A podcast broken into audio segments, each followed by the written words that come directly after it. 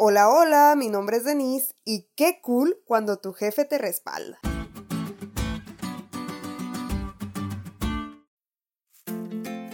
En mi trabajo van algunos ciudadanos amables, otros no tanto, y otros son muy altaneros, tanto que cuando le rechazas un trámite te dicen, déjame hablar con tu jefe. Cuando mi jefe sale y respalda lo que ya le habíamos dicho al ciudadano se siente muy cool, porque eso quiere decir que lo está representando bien.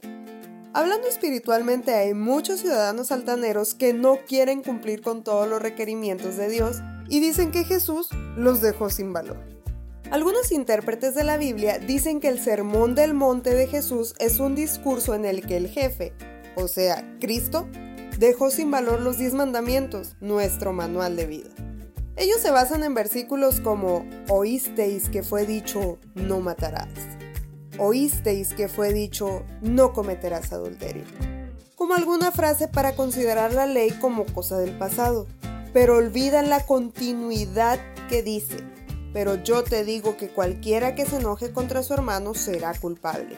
O, pero yo digo que cualquiera que mire a la mujer para codiciarla ya adulteró con ella en su corazón.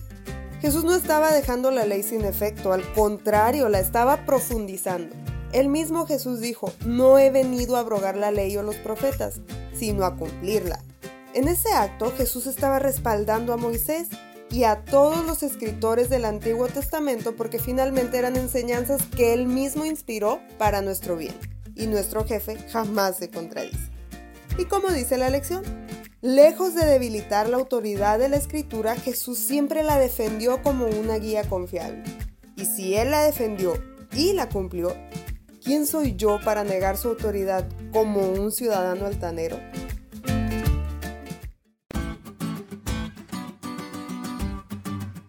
¿Te diste cuenta lo cool que estuvo la lección?